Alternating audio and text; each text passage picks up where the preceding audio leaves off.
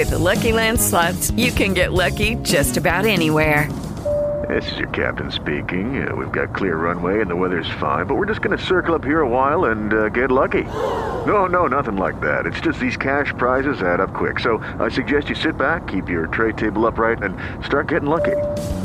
Play for free at LuckyLandSlots.com. Are you feeling lucky? No purchase necessary. Void where prohibited by law. 18 plus terms and conditions apply. See website for details.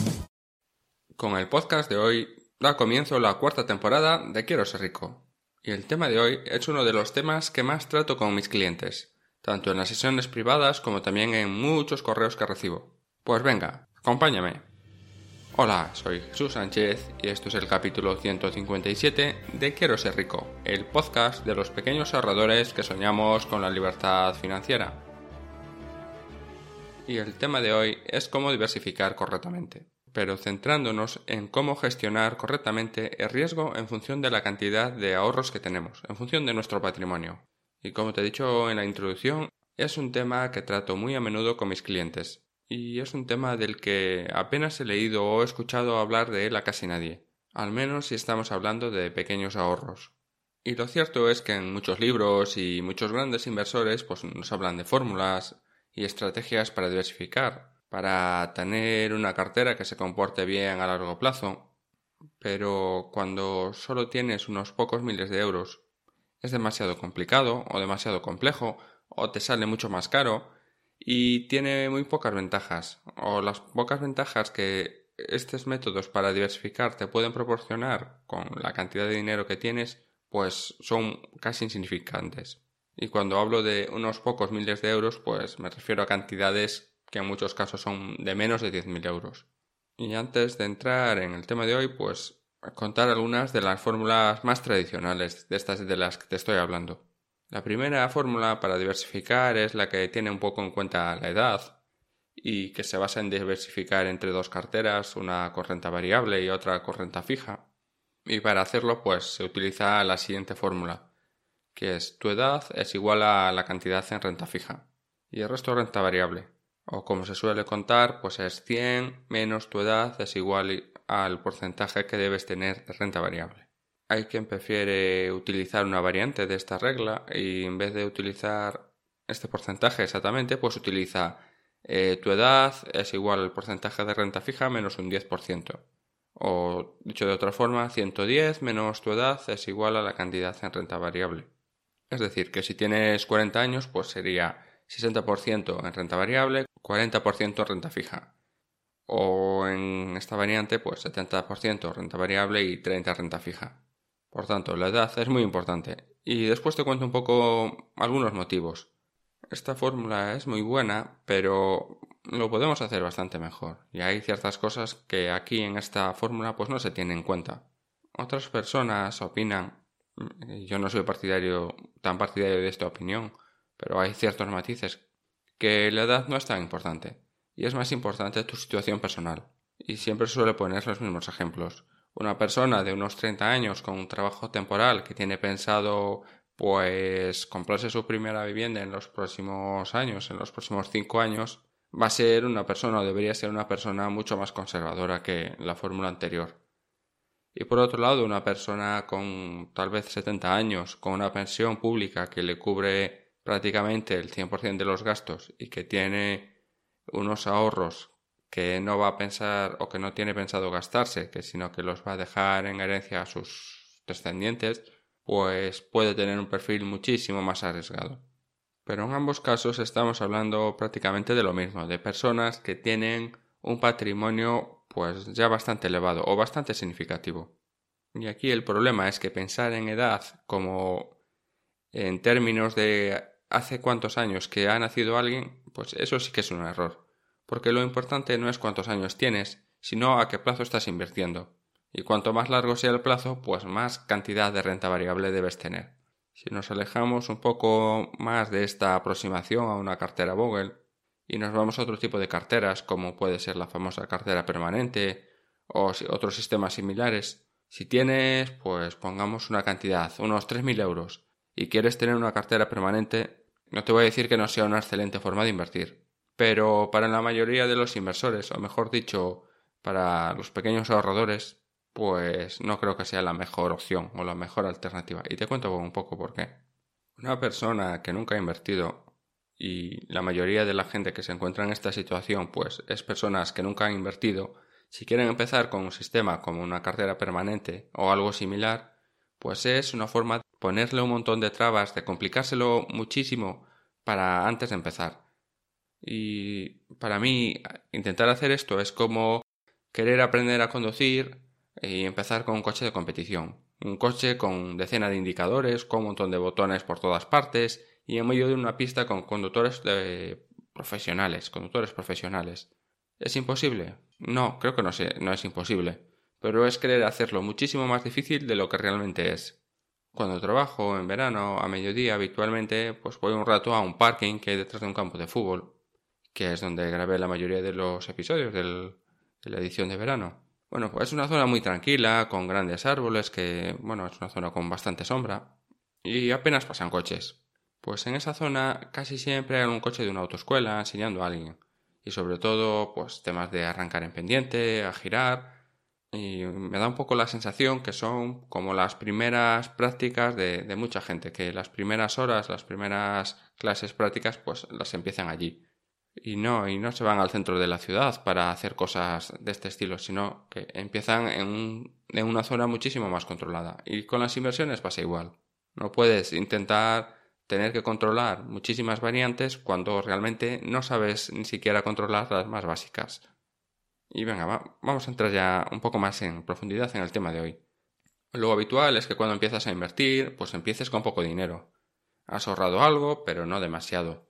Tal vez el equivalente a unos seis meses de salario o unas cosas así, más o menos.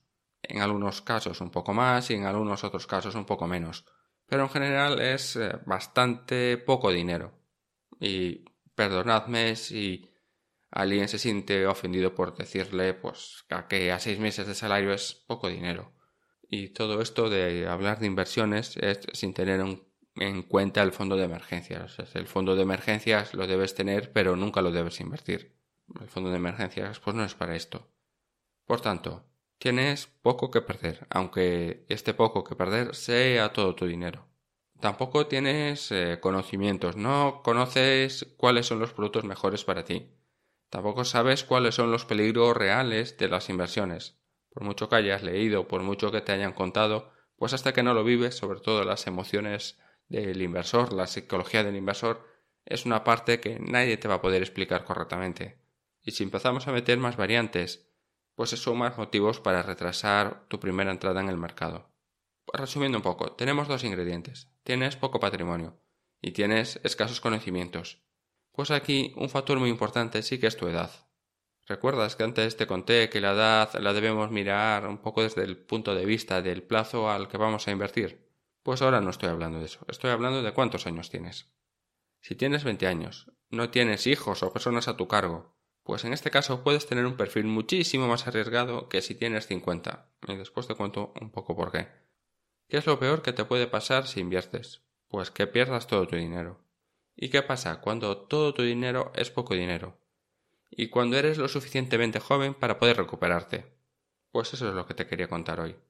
A veces recibo preguntas de algunas personas que me dicen algo así. Nunca he invertido y quiero empezar a probar con 3.000 euros en Mintos.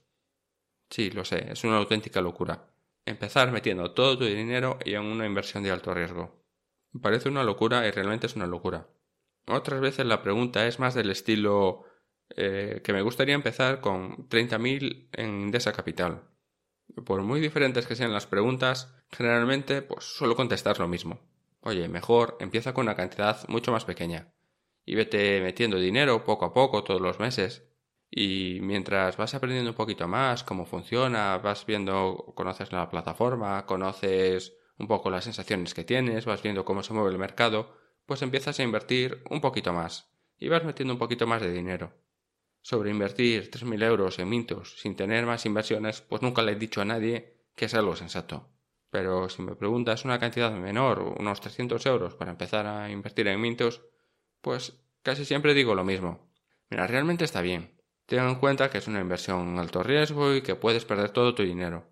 pero que son solo 300 euros, que tal vez sean todos tus ahorros de los últimos un mes o tres meses o un poco más, aunque los pierdas todos, pues en tres meses te vas a poder recuperar. Pero una vez tengas esos 300 euros invertidos, yo empezaría a probar cosas diferentes y cosas menos arriesgadas. Sin estas anécdotas y sin estas historias que mal interpretadas puedes pensar que soy un peligro que me deberían encerrar, siempre intento ser muy cauto y dar una opinión pues personal, intentando dar varias alternativas y animando a todo el mundo a empezar a invertir, pero no hacer locuras con su dinero. Entrando en detalles, me gusta ver eh, las inversiones como si fueras subiendo una escalera.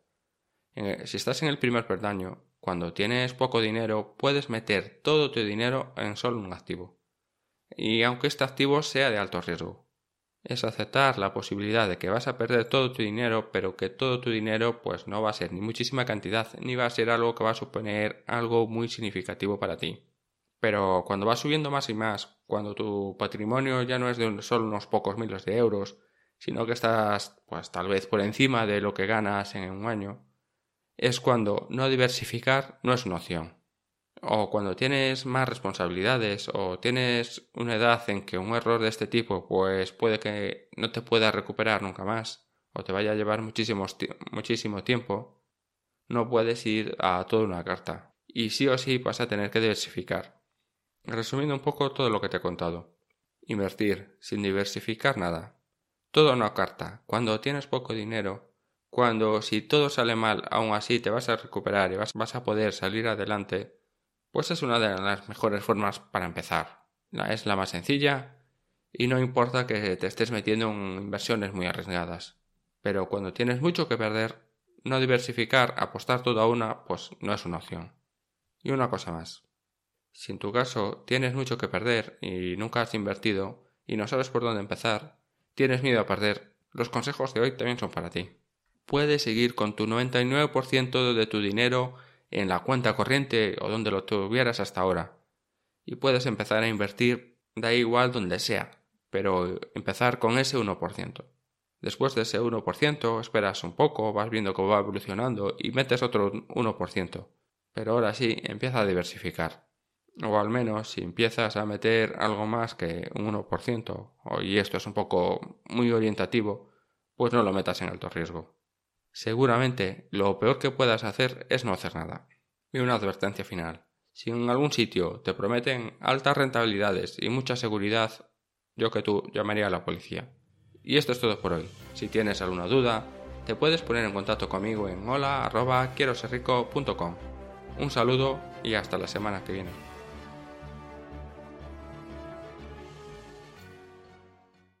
Joder, ya lo estoy viendo. La de críticas que me esperan esta semana. ¿Qué le vamos a hacer? Okay, round two. Name something that's not boring. A laundry? Ooh, a book club. Computer solitaire, huh? Ah, oh, sorry, we were looking for Chumba Casino.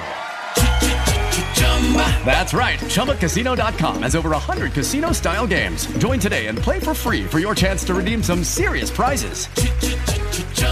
ChumbaCasino.com. No purchase necessary. Full prohibited by law. 18 plus terms and conditions apply. See website for details.